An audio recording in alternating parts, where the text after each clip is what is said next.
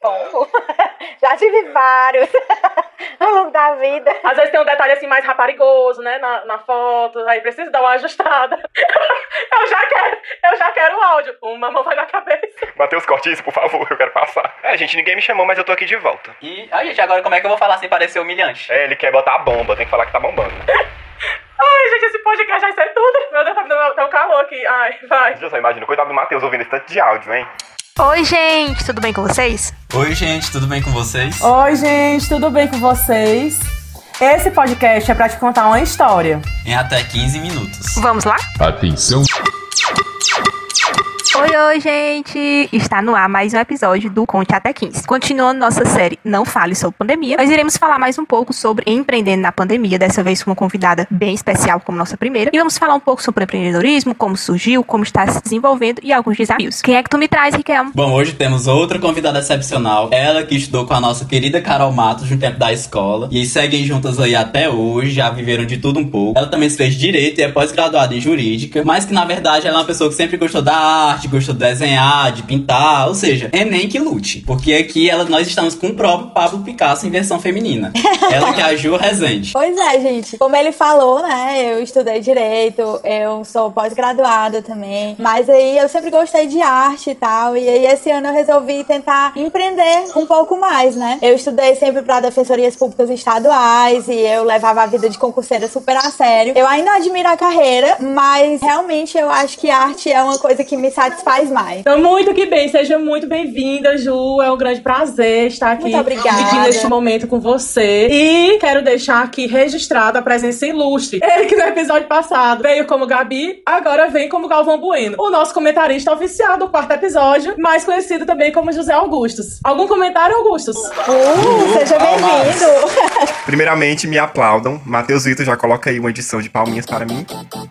No momento eu não tenho nenhum comentário, eu vou esperar aqui ver o que, que vai surgir. O seu momento chegar. É, o meu momento não chegou ainda, manterei me calar.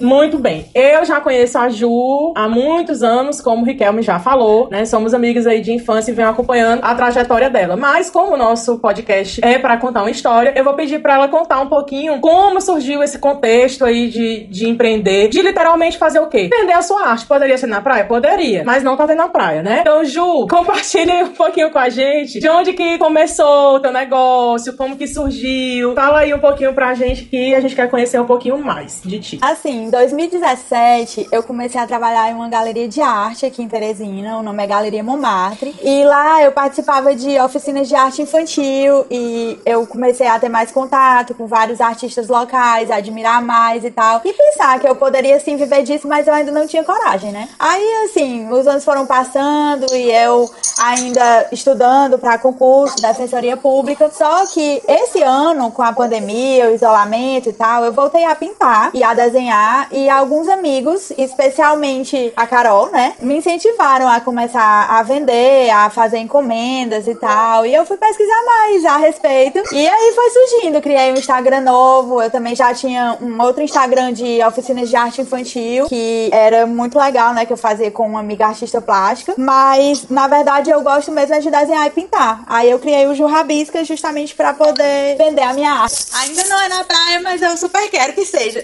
é, gente, não vai estar dando pra Ju vender arte na praia, porque sabemos que, infelizmente, Teresina falta e fica devendo no quesito praia. pois é. Mas ela pode vender a arte da praia, né? Vou vender arte na beira do rio. É, gente, então, e vamos de mudança pro litoral, né? Assim, tem que ser um litoral em outro estado, porque o do Piauí tá tendo tubarão.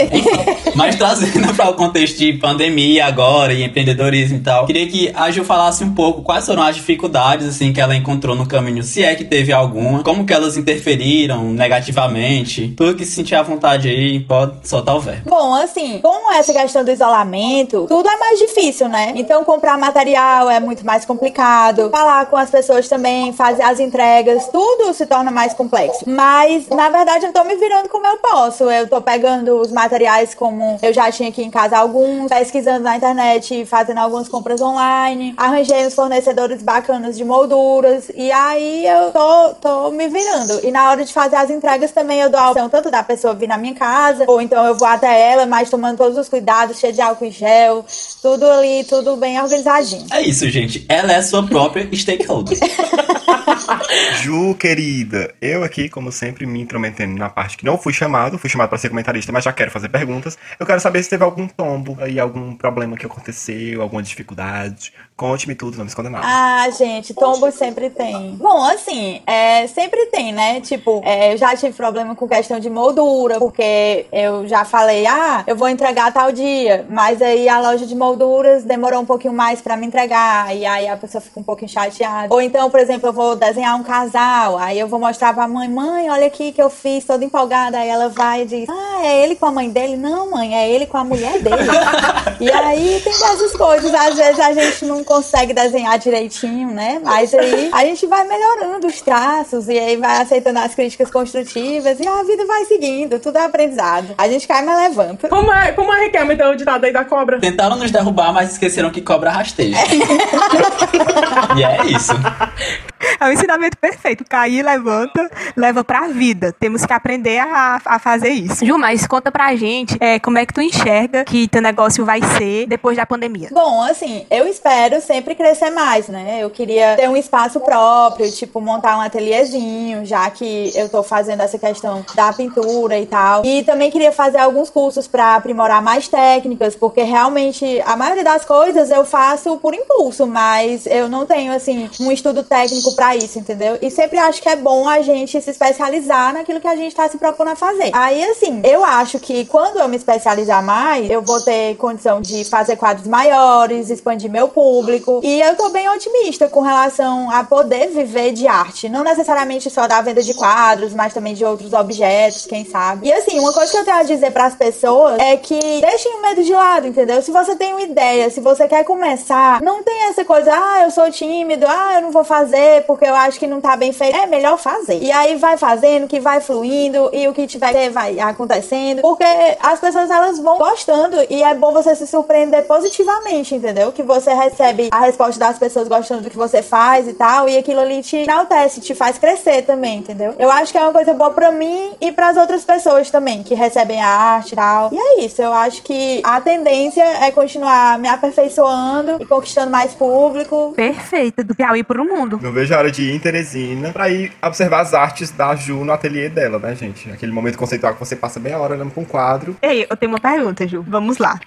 É, já teve algum pedido de desenho muito lúdico, muito, digamos assim, fora do padrão, assim, algum, algum desenho assim que não. Enfim. Não, é se- sempre tem, assim, tipo, às vezes o povo pensa que eu faço assim um milagre, entendeu? Eu comecei a pintar há cerca de um mês, e aí tem gente que me manda foto assim e, e diz, ah, tira papada. Manda pra mim, Ju, que eu Ah, edito. É, coloca.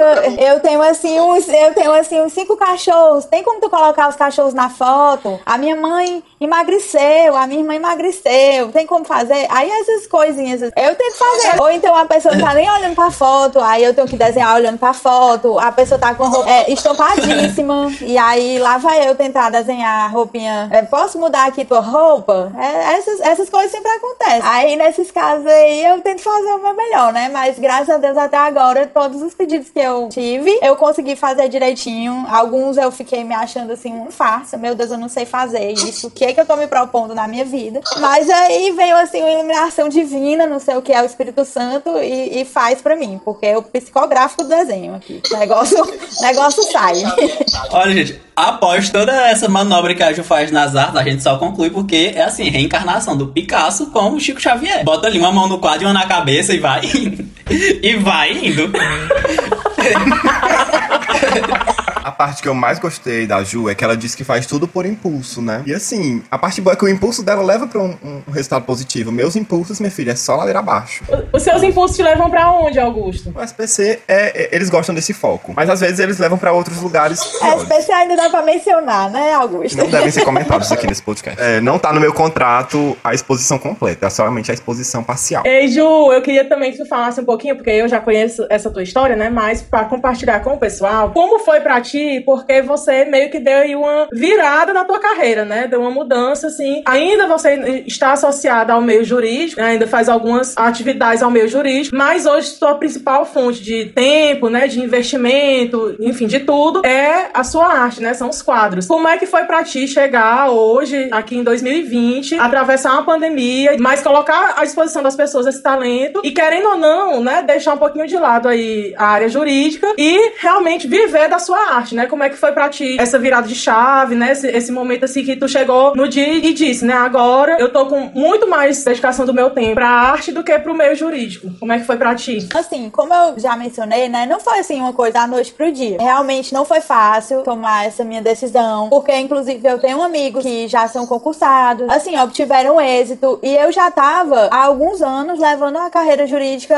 assim muito a sério, continuo admirando bastante defensorias públicas, mas sabe aquela coisa que já tava me angustiando? Eu já não conseguia mais fazer aquilo, passar horas sentada, concentrada naquele estudo. E aí isso aí tava me sufocando, entendeu? Então eu acho que na pandemia, caso eu estivesse estudando para concurso com todo o afinco que eu sempre levei, eu estaria, sei lá, tendo um colapso nervoso, alguma coisa do tipo. A minha saúde mental não ia aguentar. Eu acho que as pessoas elas precisam buscar ser sinceras com elas mesmas e ver que exatamente elas precisam ver o que, que elas nasceram para fazer, entendeu? O que, que elas gostam de fazer na vida. Porque não adianta eu ficar batendo numa tecla, ah, eu admiro defensoria pública, admiro defensoria pública. Mas se eu tô infeliz para estudar, se eu não me vejo naquela profissão, assim, eu almejo aquilo, mas é só porque eu tô inserida naquele contexto, entendeu? Aí já não tava me fazendo bem. Então eu resolvi ser sincera comigo mesma. Não foi uma decisão fácil, mas assim, graças a Deus eu tive apoio dos meus pais, do meu irmão, dos meus amigos que sempre viram que eu gostava mesmo de fazer era isso. E me faltava coragem. Então por isso que eu bato muito na tecla. Tenham coragem. Não é fácil, mas é preciso ter coragem para você tomar qualquer decisão na sua vida. E pode ser que algum dia eu volte a estudar e, e a me dedicar mais ao ramo jurídico? Pode. Mas nesse momento da minha vida, eu prefiro tentar empreender e dar asas a esse sonho aí que eu tenho há muito tempo. Ah, eu quero fazer assim uma pergunta um pouco fora assim do ramo empreendedor, mas tipo, eu queria saber em quais pontos, se é que tem algum ponto que o direito pode ter te ajudado na decisão de ir pra arte ou que a arte pode ter te ajudado alguma coisa no direito. Eu acho que assim, as duas coisas fizeram parte da minha vida, né? Sendo que com o direito eu adquiri assim muita leitura, é, muito contato com outras pessoas, aprendi a me socializar mais, já que eu era mais introvertida. E eu acho que isso ajuda, porque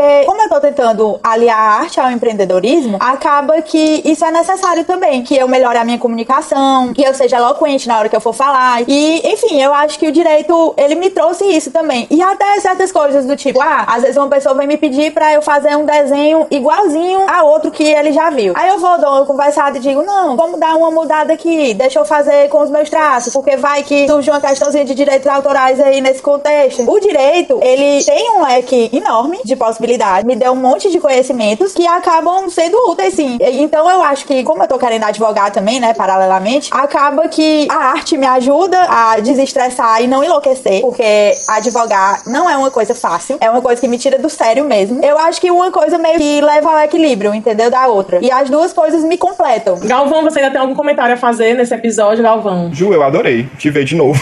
Te ver literalmente, foi tudo. E é isso, gente. Eu quero agradecer o pessoal que está me chamando aqui mais uma vez. Eu quero que vocês dêem muito stream pra eles me chamarem mais uma vez, gente, que eu não tenho muito o que fazer. Isso aqui é interessante. É isso, obrigado, tchau. Muito que bem. Então, estamos encerrando uma entrevista maravilhosa. Eu tenho certeza que muita gente já se inspira na história da Ju. Vou só deixar uma mensagenzinha final, né, sobre tudo isso aqui. E a gente falou lá no primeiro episódio sobre as relações, né, sobre o network e tudo mais. Todas as fases da minha vida, da dela também, a gente se encontra. Foi na escola, fomos amigos de escola, aí saímos, né, nos distanciamos um pouco, cada um foi para um, pra um curso, para uma faculdade, mas nos encontramos novamente na igreja. Depois da igreja, nos encontramos no rolê, na vida, e estamos aqui realmente com muito orgulho. É uma amizade que eu tenho aí para mais de 20 anos, né, e eu espero que dure muitos outros 20 anos. E é isso que a gente fala de network, é para isso que a gente leva essas, essas relações, é pra vida. Então, assim, eu tenho muito orgulho de ter crescido literalmente junto com a Ju, né, de ter visto, né, e ela colocar isso pra fora. E além de tudo, né, tá ganhando dinheiro com isso, né, filho? Porque a gente tem que pagar o boleto. Mas eu fico muito feliz, assim, quando uma, uma pessoa próxima a mim, principalmente uma pessoa que eu já acompanho há tanto tempo, né, tá aí se encontrando, passou por muitos percalços, que eu acompanhei boa parte deles. E acho que é isso que a gente leva pra vida, são as relações. Eu queria, eu queria só agradecer também também a, a, ao convite e enfatizar que realmente o que a Carol disse é tudo verdade mesmo. Essa questão do networking que é super importante, dessa rede de, de contatos. E, é assim que a gente vai expandindo. Tipo, na vida, a gente não é uma ilha. A gente precisa dos contatinhos e tal. Eu tô super grata por toda essa, essa possibilidade que tá se abrindo na minha vida. E eu espero sim que todos possam ir pra praia junto comigo. Algum dia ver minha arte por lá. Ju, muito obrigada. Foi um ótimo episódio. Agradecemos muito você ter passado um tempinho com a gente. Muita prosperidade. Faça seu nome como você já tá fazendo. Vai ser muito sucesso. Coragem de sonhar, ousadia de agir. É maravilhoso. Adorei lhe conhecer. Pois é, chegamos ao final do nosso quarto episódio com mais uma convidada que está abrilhantando nosso podcast. Nós estamos ficando chiques. Temos mais surpresas por aí. Estamos fazendo uma temporada. Não me fale sobre pandemia. E aqui encerramos os episódios que falamos sobre empreender na pandemia. O próximo episódio vai ser sobre ensino na pandemia. Então teremos mais convidados. Vamos falar aí sobre esse mundo da educação e vai ser show de bola. Quem sabe teremos mais algum comentário, né, de Galvão ou de a presença de Gabi. Vamos ver aí como ele se comporta e como o público vai receber essa novidade. Se ninguém gostar, tchau, Gabi Galvão. Se gostarem, quem sabe você volte, tá? Gente, por favor, gostem de mim, eu sou legal. Bom, pessoal, e hoje estamos encerrando por aqui. Quero agradecer mais uma vez a presença da nossa ilustre Ju Rezende, que mostrou um pouco pra gente como é viver da arte, misturar com o jurídico e tudo mais, e meter os processos nas pessoas. E que vocês continuem tacando stream no nosso podcast, que está bombando. Sugerindo muito no Instagram, porque nossos directs estão assim lotadíssimos e nosso social media está tendo muito problema para acompanhar. O social media vulgo Augustus. E é isso, pessoal. Valeu, falou!